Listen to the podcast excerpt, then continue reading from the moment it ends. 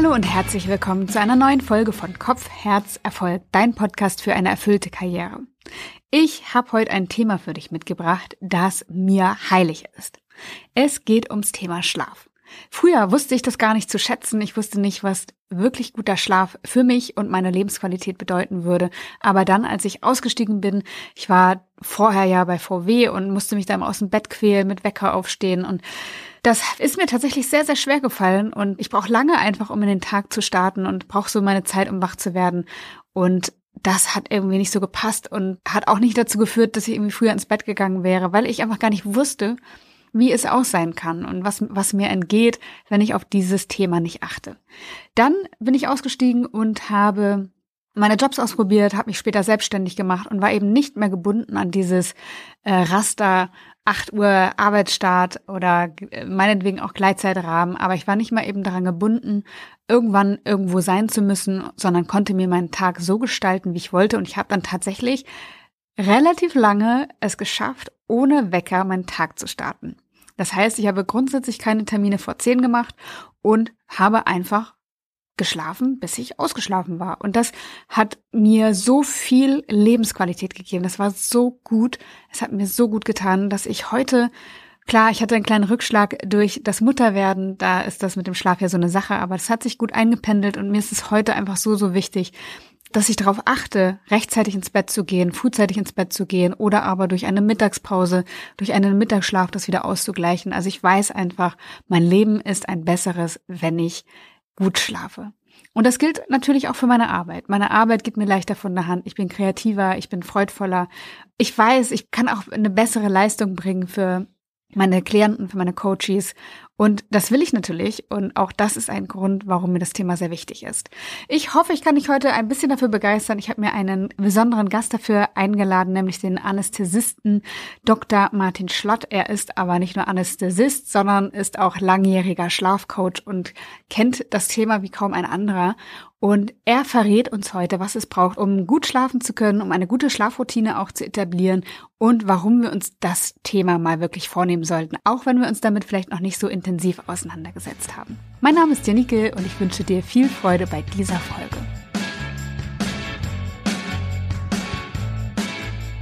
Martin, so schön, dass du mein Gast bist. Ja, wunderschön, dein Gast sein zu dürfen, oder? ja, ich hoffe doch. Na klar, auf jeden Fall. Danke für die Einladung. Du hast berufsbedingt ein sehr tolles Thema mitgebracht, dem ich sehr viel abgewinnen kann. Es geht nämlich heute um Schlaf. Und ich würde gerne von dir wissen, damit wir gleich mal hier ein Statement setzen, warum guter Schlaf so wichtig ist. Naja, ich fand es ganz interessant, dass nach dem Vortrag mal so ein junger Mensch irgendwie, ich glaube, 11., 12. Klasse zu mir kam und gesagt hat, Martin, jetzt habe ich es ja endlich verstanden. Schlaf ist ja wie eine Lego-Platte. Also er war elf oder zwölf Jahre alt. Und dann habe ich gesagt, wie meinst du denn das? Und dann sagt er, ja, so wie du das erklärt hast, baut ja alles auf Schlaf auf. Ja, wie auf einer Lego-Platte, dass man da die Türme und so weiter bauen kann. Also sozusagen Themen wie Gesundheit, Leistungsvermögen, Konzentration, Kreativität, emotionale Stabilität, Koordination, all diese Dinge, die im täglichen Leben halt eine ganz, ganz wichtige Rolle spielen. Und das fand ich irgendwie ein sehr, sehr schönes Beispiel. Das heißt, durch den Schlaf wird im Prinzip der Vortag verarbeitet, alles, was an Stoffwechselprodukten da ist, an Gelerntem, an Erlebtem. Und, ähm, und wenn das, wenn die Verarbeitung abgeschlossen ist, dann wird auf der anderen Seite eben wieder Energie für den nächsten Tag bereitgestellt, sodass wir auch wieder morgens irgendwie mit Energie aufwachen und Spaß an dem haben, was wir tun wollen. Wir sind ja auch zusammen in einer Mastermind-Gruppe.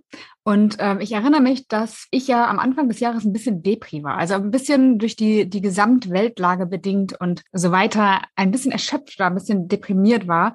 Und du hast mich da gefragt, äh, wie sieht's eigentlich aus mit deinem Schlaf? Wann gehst du eigentlich ins Bett? Und das war tatsächlich ein wesentlicher Faktor, außer, ich habe das schon in einem anderen Podcast erzählt, so ein, das Stichwort Achtsamkeit, da mal bewusster auch zu gucken, was tut mir gut und was tut mir nicht gut. Aber das Thema Schlaf war tatsächlich für mich ein ganz entscheidendes, damit es mir wieder besser geht. Und das fand ich total faszinierend, was so ein bisschen früher ins Bett gehen und wirklich mal darauf achten, genug Schlaf zu bekommen, für einen Unterschied ausmacht. Ja, das, das Interessante ist ja gerade in den Bereichen, wo wir uns bewegen mit Persönlichkeitsentwicklung, unser Warum zu finden, wie können wir unsere bestmögliche Leistung bringen, am besten in Teams zusammenarbeiten und so weiter, ähm, die brauchen ja eine Grundlage da, also sie brauchen ja eine Basis, dass, dass das wirklich dann stattfinden kann. Und dafür müssen wir uns halt gut ernähren, bewegen, aber dafür ist eben Schlaf auch eine ganz gute Grundlage. Sonst nützen diese ganzen Tipps irgendwie mit dem, wo wir mit uns selber besser umgehen und so, die nützen gar nicht so viel, wenn wir nicht ausgeschlafen sind, weil uns dann wirklich die Sachen deutlich leichter fallen. Wir treffen bessere Entscheidungen, wir haben mehr Willensstärke oder Disziplin, können an Sachen leichter dranbleiben und ähm, ja, insofern spannend, dass du das bei dir selber auch beobachten konntest. Ja, und wir sind netter zu unserem Umfeld. Also mir ging das nämlich so, dass mein Sohn natürlich irgendwann auf der Matte stand, ziemlich früh für meinen Geschmack. Und dass ich da manchmal so genervt war, weil ich dachte, so, ich will noch schlafen, jetzt schlaf du auch weiter, ähm, dass ich teilweise echt patzig war, wo ich dachte, ey, wie gehe ich eigentlich mit meinem Kind um? So, das ist gar nicht mein Wunsch gewesen, so mit ihm zu reden. Aber ich konnte gar nicht anders, weil ich so müde war. Und dann dachte ich irgendwann, ja klar, gehe ich einfach früher ins Bett, habe ich genug Schlaf, kann ihn gut begrüßen und den Tag mit ihm starten. Und so ist es jetzt auch. Okay, ich schaffe es nicht immer, aber oft wirklich zeitig ins Bett zu gehen und genug Schlaf zu bekommen. Und das macht so einen großen Unterschied, wirklich. Ja, absolut. Also das, das ist ja mit das Schönste, sozusagen selber zu erleben, was es für einen Einfluss hat und was es für einen Unterschied macht, wenn wir uns anders verhalten und eine andere Priorität setzen. Ja, viele Leute sagen ja, ja Mensch, ich arbeite den ganzen Tag und dann komme ich abends nach Hause und dann will ich noch irgendwas vom Abend haben und gehen dann halt wirklich sehr spät ins Bett, oft noch ein Glas Wein und eine Netflix-Serie und dann machen, hängen wir noch eine Serie beziehungsweise noch eine Folge und noch eine Folge dran und schlafen vielleicht sogar vom Fernseher ein und wachen morgens völlig gerädert auf versus einfach vielleicht dem Impuls zu folgen, hey, ich bin wirklich müde, aber dafür habe ich eben morgens wieder Spaß an dem, was ich tue. Und ich bin mir sicher, dass tatsächlich ganz viele Themen in Beziehungen, in Familien, aber auch in Arbeitswelten oder in der Politik ähm, viele Probleme oder Themen irgendwie dadurch entstehen, dass die Leute nicht richtig ausgeschlafen sind. Das ist ein gutes Stichwort. Was ist, wenn ich keine Zeit habe, früher ins Bett zu gehen? Weil ich unbedingt noch was erledigen muss? Puh.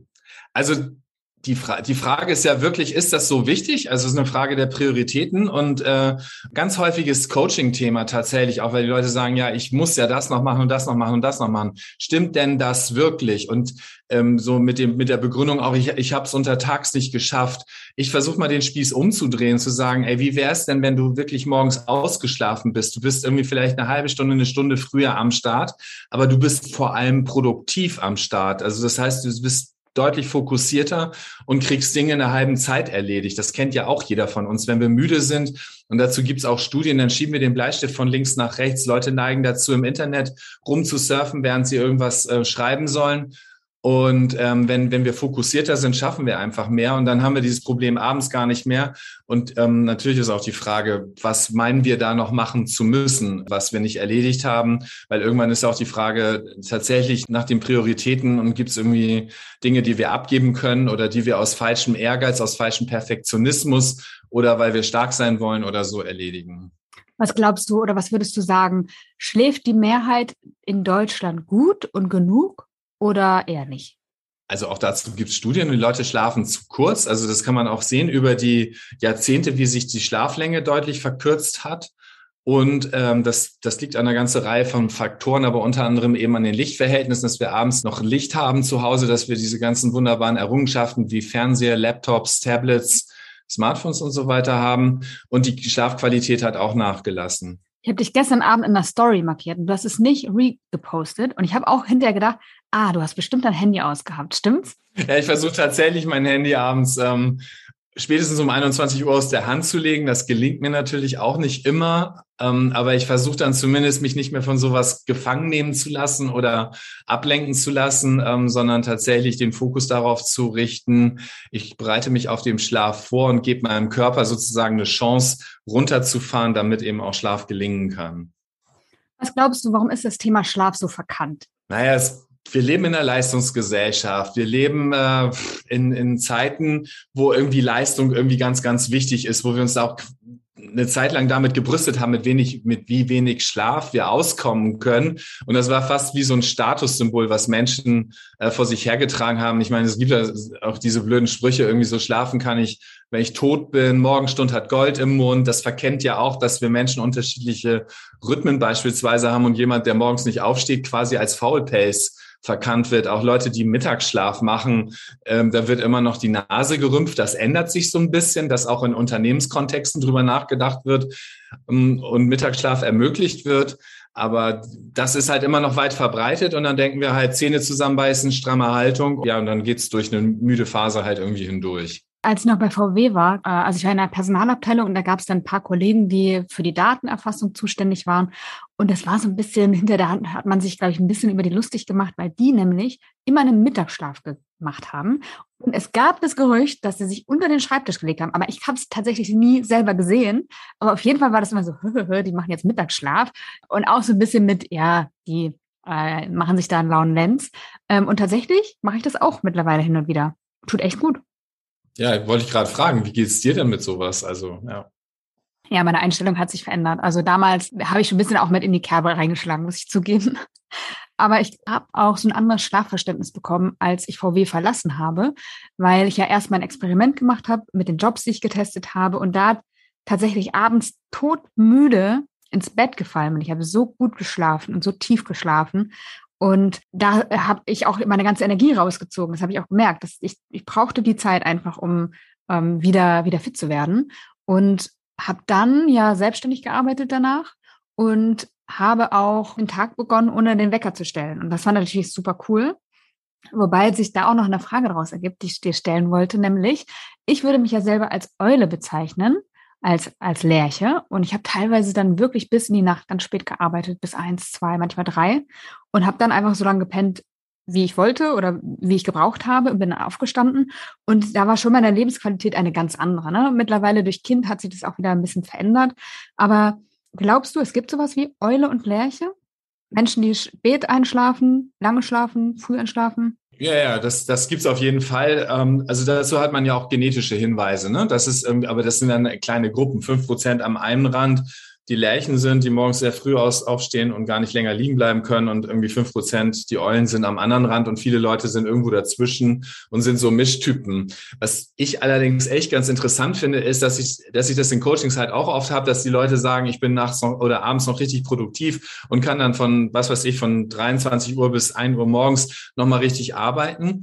Hm, und ich bin bestimmt eine Eule. Und wenn du die dann fragst, sag mal, gibt es eine Phase, wo du echt müde wirst, dann sagen dir schon die meisten, dass sie irgendwann so 21.30 Uhr, 22 Uhr richtig müde werden, so einen Tiefpunkt haben und dann ähm, sich da irgendwie durchquälen oder gerade was vor der Nase haben, noch E-Mails schreiben, noch irgendwie im Haushalt irgendwas machen oder Champions League gucken und dann werden wir wieder richtig fit. Also dann verändern sich auch wieder die, ähm, die, die Hormone und, ähm, und dann sind wir halt tatsächlich nochmal richtig wach. Und wenn ich jetzt diesem Müdigkeitsgefühl aber nachgehen würde, was ich, was viele halt um 21.30 Uhr so haben, äh, dann, dann können wir auch schlafen und dann können diese Menschen auch schlafen und schlafen dann auch bis morgens durch. Und übrigens, du hast gerade was richtig Gutes gesagt, dieses äh, selbstverständliche Aufwachen ohne Wecker.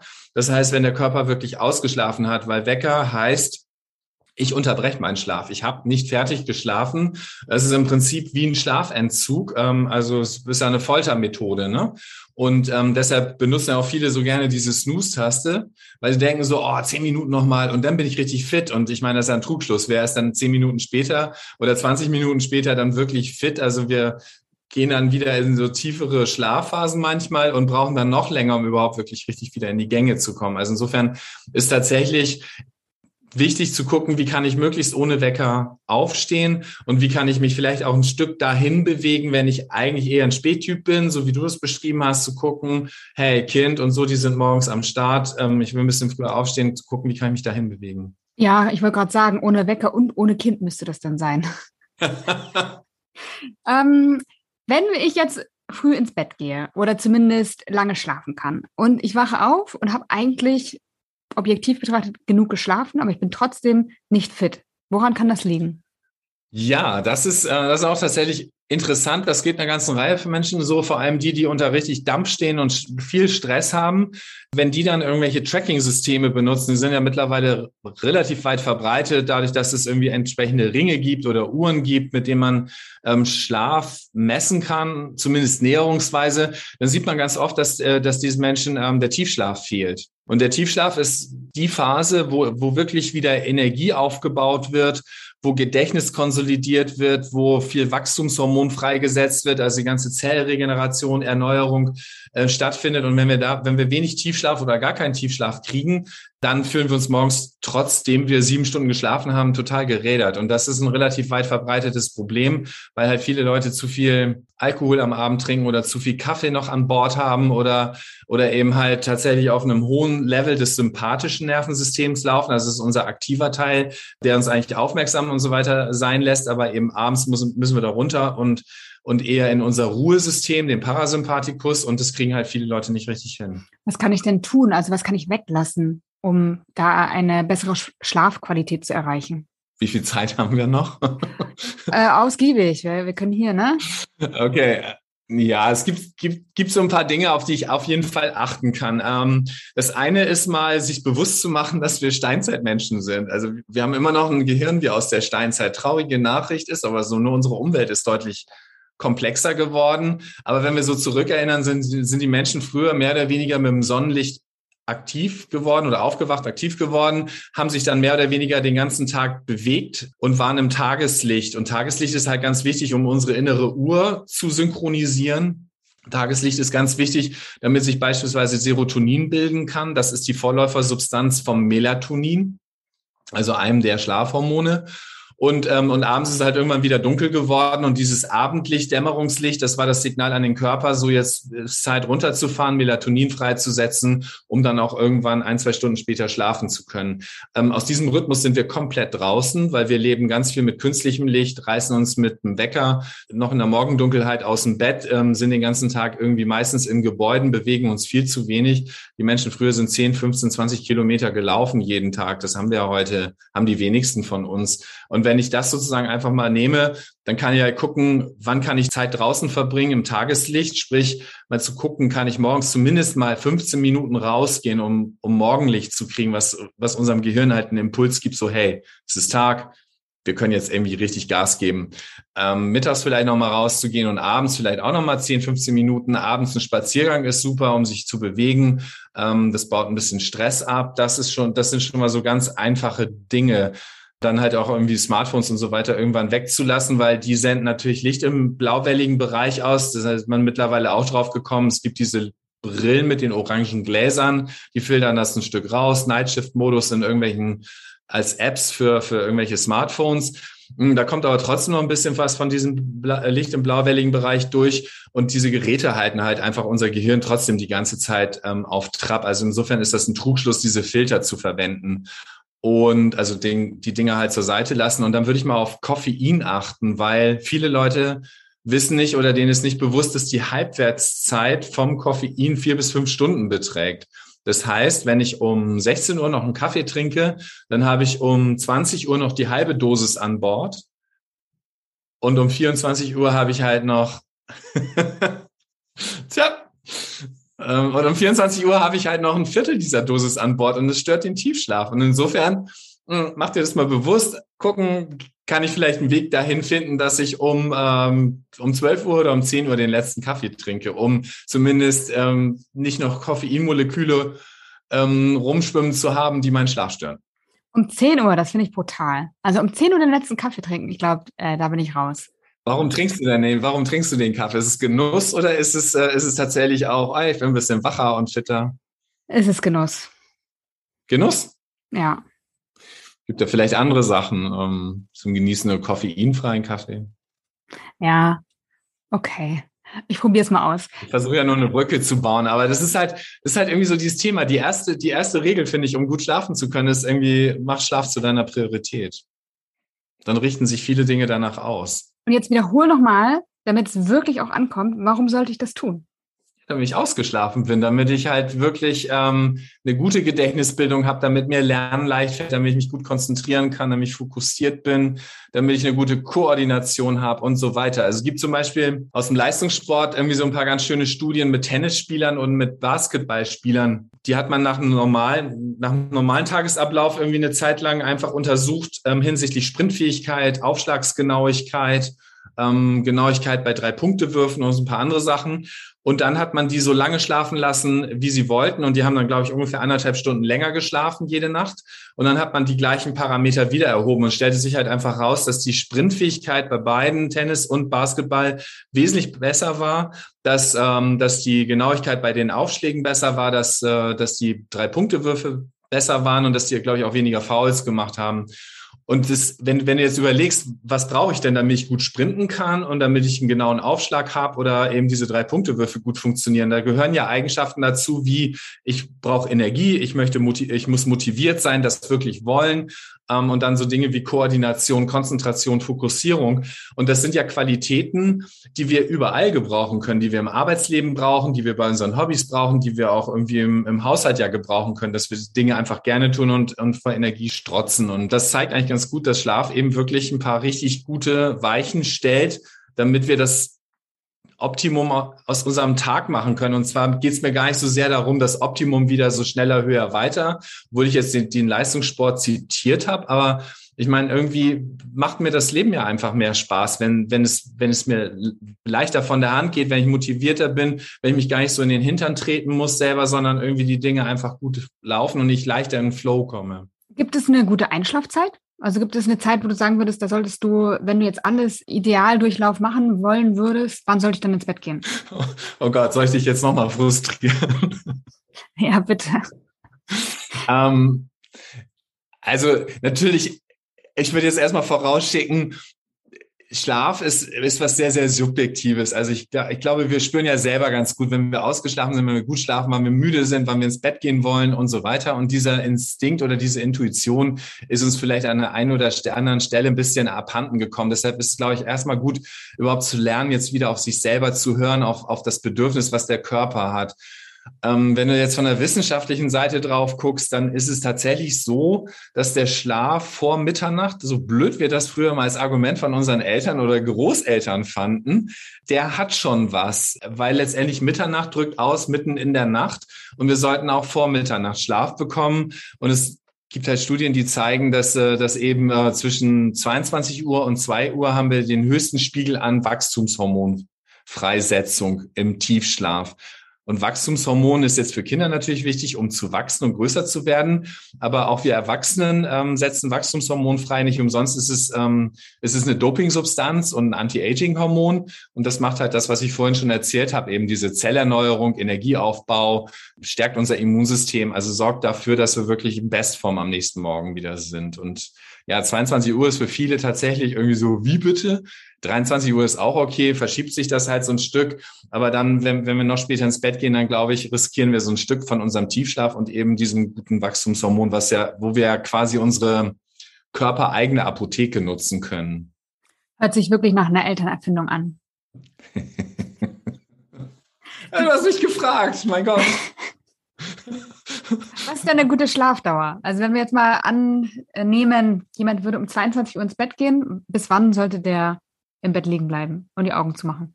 Naja, das, das, das ist ja genau das Ding. Also im Bett liegen und, und Augen zu machen, ist ja nicht gleich schlafen, ne? Aber zwischen sieben und neun Stunden liegt da die Wahrheit.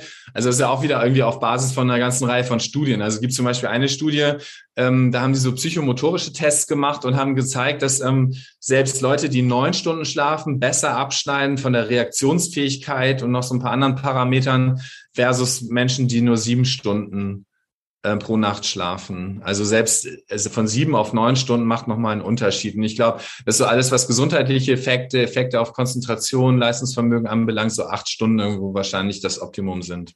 Wann gehst du ins Bett und wie lange schläfst du? Coole Frage. Ich, ich fange jetzt mal ein bisschen anders an. Ich, ähm, ich muss morgens um sieben in der Klinik sein und brauche morgens eine Stunde ungefähr für mich mit allem drum und dran. Das heißt, ich will um sechs Uhr erholt aufwachen. Ich weiß, dass ich acht Stunden schlafe. Gut, also wenn ich acht Stunden schlafe, dann geht es mir richtig gut. Also gehe ich um zehn Uhr ins Bett.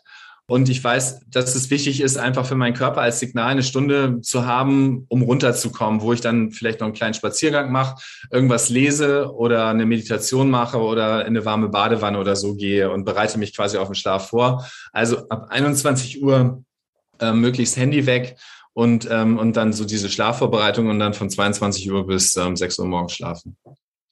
Hört sich äh, konsequent an. Jetzt werden wahrscheinlich deine Hörer alle denken, mein Gott, wen hat die da eingeladen in den Podcast?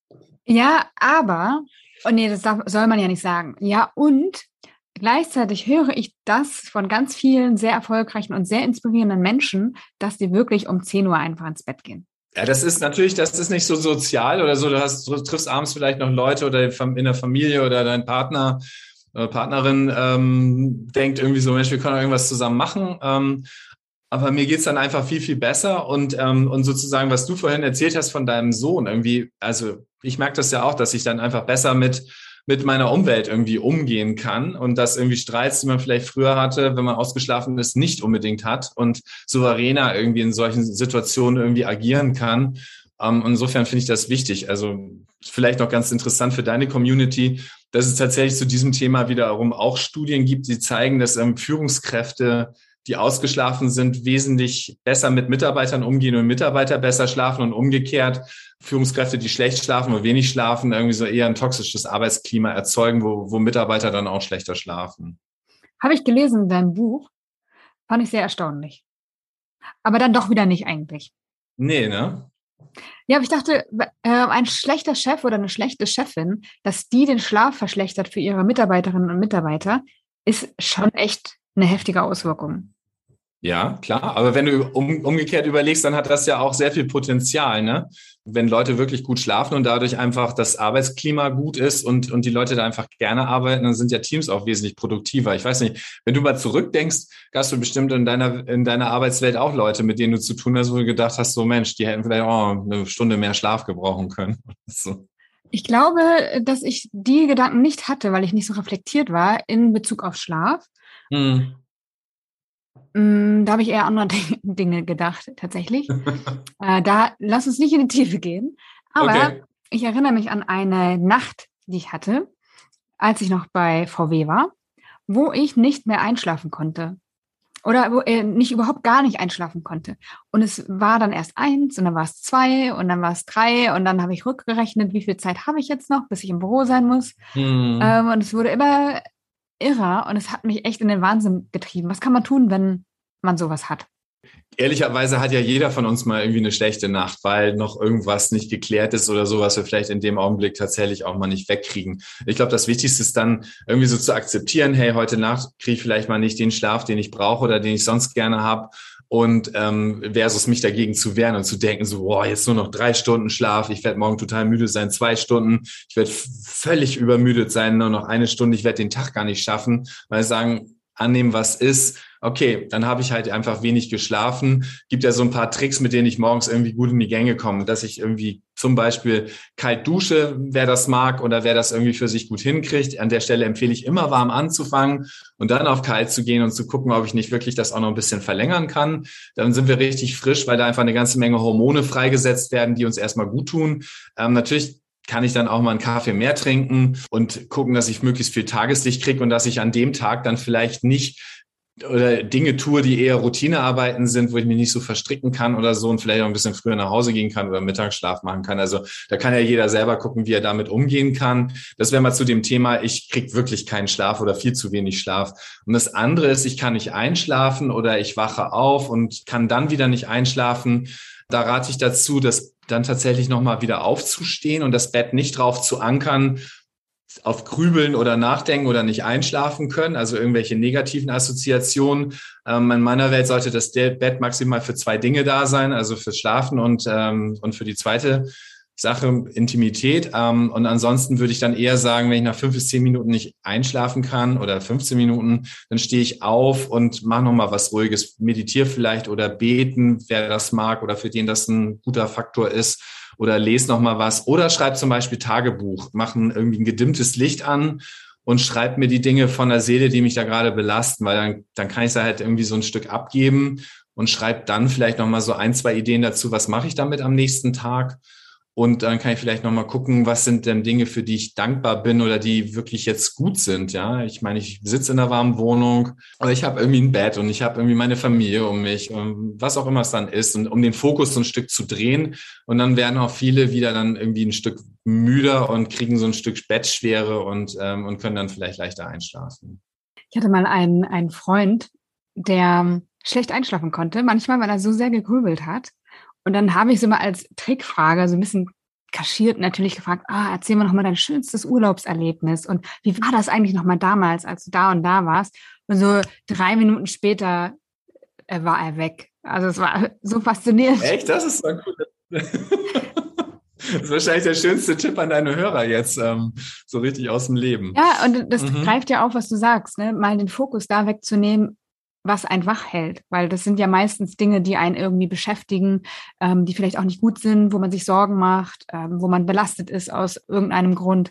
Und dann wirklich mal dahin zu gucken, okay, was ist dann eine schöne Erinnerung? Wofür bin ich dankbar? Wofür darf ich auch dankbar sein, um den Fokus da zu lenken? Aber gut, was du gerade sagst mit der Erinnerung, weil ich habe tatsächlich echt auch Manager, die hören noch irgendwie ihre alten Benjamin Blümchen oder Bibi Blocksberg Kassetten also das kannst du ja alles digitalisieren heute, aber der Punkt dabei ist ja, da ging es uns richtig gut als Kind.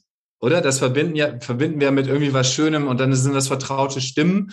Und ähm, was passiert ist, wenn wir sowas hören, dass dann unser innerer Hörkanal halt mit, mit was anderem beschäftigt ist, als irgendwie so diesen Selbstgesprächen. Also viele Leute, wenn sie grübeln, sprechen ja ein Stück weit mit sich selber und, ähm, und die kann ich halt unterbrechen, indem ich den Hörkanal mit was ähm, angenehm, mit einer schönen Stimme, mit einer vertrauten Stimme beschäftige. Und Geborgenheit ist ein ganz wichtiges Thema, gerade beim Einschlafen. Und das finde ich irgendwie eine schöne Geschichte, einfach so die Assoziation beim Partner zu wecken.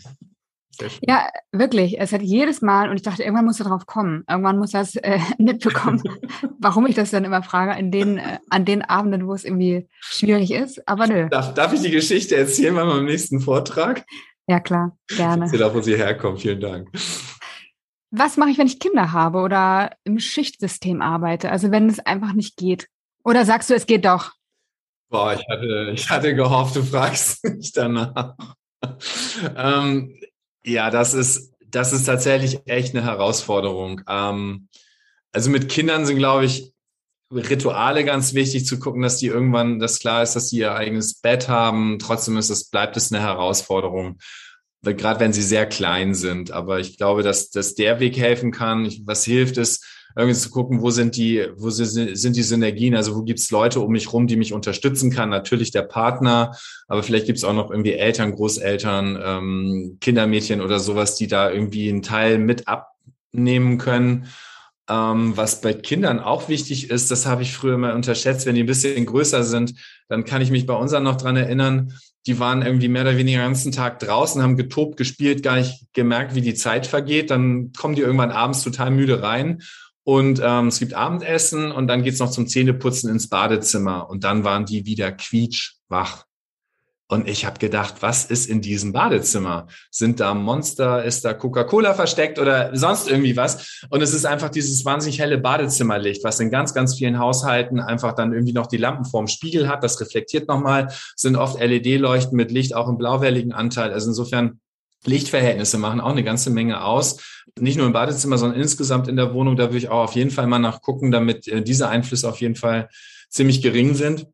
Und es sind letztendlich dann auch irgendwie Dinge, die für einen Schichtdienst wichtig sind. Im Schichtdienst ist wichtig, sich während des Schichtdienstes schon drauf einzustellen. Ich meine, ich habe das ja auch viele Jahre gemacht und natürlich ist man dann irgendwann richtig müde und denkt, oh, jetzt trinke ich noch einen Kaffee und noch einen Kaffee und bin mir dieser Halbwertszeit gar nicht so bewusst. Also auch da sollte ich gucken, dass ich, dass ich das mit einplane, dass das, ähm, wenn ich um sieben Uhr morgens oder acht Uhr morgens ins Bett gehen will, dass dann kein Koffein mehr an Bord ist. Dann irgendwie so Thema Licht, wenn ich ähm, aus dem Nachtdienst rauskomme, dann möglichst eine Sonnenbrille aufsetzen oder diese, diese Brillen mit den orangen Gläsern, um möglichst wenig Tageslicht zu bekommen, ähm, dann möglichst mein Zimmer dunkel machen zu können und nach dem Schlafen irgendwie zu gucken, dass ich auch rausgehe, dass ich also vor dem nächsten Schichtdienst irgendwie wieder äh, einfach auch mal Tageslicht kriege, mich bewege, frische Luft kriege und so. Das sind mal so ein paar ganz einfache Tipps, aber das ist einfach eine Herausforderung. Darauf ist unser Körper nicht so richtig ausgelegt.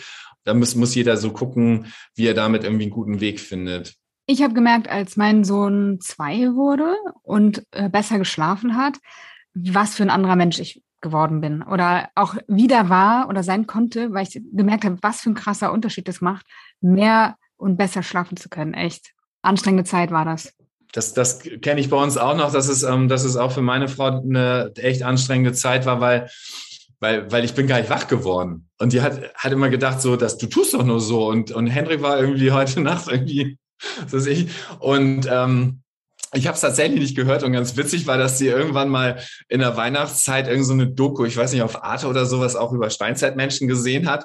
Und dann, äh, dann hat sie irgendwie eins und eins zusammengezählt, war Weihnachtszeit und dann lagen noch irgendwelche Äste auf dem äh, Balkon und dann ist sie ja nachts, als sie mal wieder wach war, ist sie auf dem Balkon, hat so ein paar Äste geholt und die im Flur leicht knacken lassen. Und ich stand Kerzen gerade im Bett weil, weil wahrscheinlich irgendwie dieses, äh, dieses archaische Geräusch, da könnte jetzt irgendwas im Unterholz unterwegs sein, was ähm, die, was das Leben gefährdet irgendwie. Ähm, da, da sind wir Männer, glaube ich, dann irgendwie sofort am Start und ähm, es war, war irgendwie ganz witzig. Also sowas schenkt einem dann ja auch schöne Geschichten, die man selber vielleicht dann erleben kann.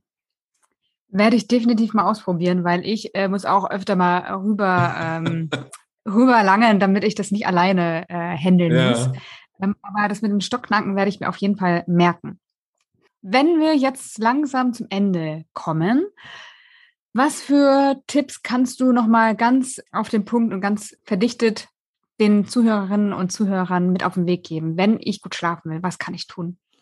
Also die Leute wollen ja immer so den, möglichst auch nur einen Tipp, ne? Und der Tipp ist definitiv acht Stunden Feldarbeit dann schlafen wir gut. Aber da, dann hast du halt die, die Elemente, die ich vorhin halt beschrieben habe, irgendwie Tageslicht und Bewegung und richtig auspowern, um, um eine Bettschwere zu kriegen, äh, die sind dann einfach erfüllt. Klar, geht nicht immer, aber ich kann ja gucken, was davon kann ich irgendwie so nutzen. Ähm, zweiter Tipp ist, auf jeden Fall Schlaf mal zur Priorität machen, weil dann fange ich an, mir wirklich Gedanken zu machen, mir über den Schlaf bewusst zu werden und auch die Weichen dafür so ein Stück zu stellen, vielleicht auch ein Stück weit mit den Anregungen, ähm, die wir, die wir hier vielleicht heute jetzt gegeben haben. Was abends echt gut helfen kann, ist eine warme Badewanne, weil damit Schlaf und Tiefschlaf gut gelingen kann, muss die Körperkerntemperatur ein Stück abfallen. Und wenn wir abends nochmal in eine warme Badewanne gehen, dann wird unser Kühlsystem quasi aktiviert. Ja, das heißt, es fällt unserem Körper leichter, Wärme loszulassen und eben diesen Weg halt einzuschlagen dann finde ich auch ganz wichtig, irgendwie so zu gucken, dass ich irgendwas habe, wo, wo ich mit meinem Gedankenkarussell irgendwie gut umgehen kann ähm, dass ich da leichter wieder rauskomme. Und manchmal sind es halt irgendwie so banale Dinge wie, wie, ähm, wie Hörbuch hören oder, ähm, oder ich kann zum Beispiel, wenn, wenn ich tatsächlich in, mit mir selber spreche, kann ich mal gucken, ob ich von der Du-Form in die Sie-Form wechsle. Also, wie konnten sie nur so, wie konntest du nur so blöd sein und dann so sagen, wie konnten sie nur so blöd sein? Das hört sich jetzt ein bisschen bisschen plakativ an oder so, aber das ist so eine Musterunterbrechung, wo viele Leute dann irgendwie mal kurz grinsen müssen, also um, um aus dem Drama rauszugehen. Genau, und, und dann würde ich halt irgendwie auch nochmal gucken, ist mein Schlafzimmer wirklich dunkel, ist es kühl genug und habe ich irgendwie auch eine gute Qualität in meiner äh, Bettwäsche, Bettdecke, Kissen, Matratze, fühle ich mich damit wirklich wohl? Ist das hart genug oder ist es zu weich oder wie auch immer? Und ich glaube, wenn du die Punkte mal schon mal durchgehst, dann hast du schon eine ganze Menge Ansätze, um deinen Schlaf wirklich gut auszurichten.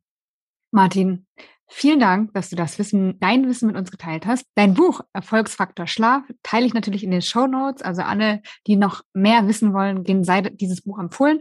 Ist verlinkt. Vielen Dank dir und alles Gute für dich. Ja, ich danke dir. Vor allem danke ich dir für die schönen Fragen und auch für deine schönen Geschichten dazu. Es war eine schöne Ergänzung. Also vielen, vielen Dank, hat Spaß gemacht. Mir auch. Tschüss.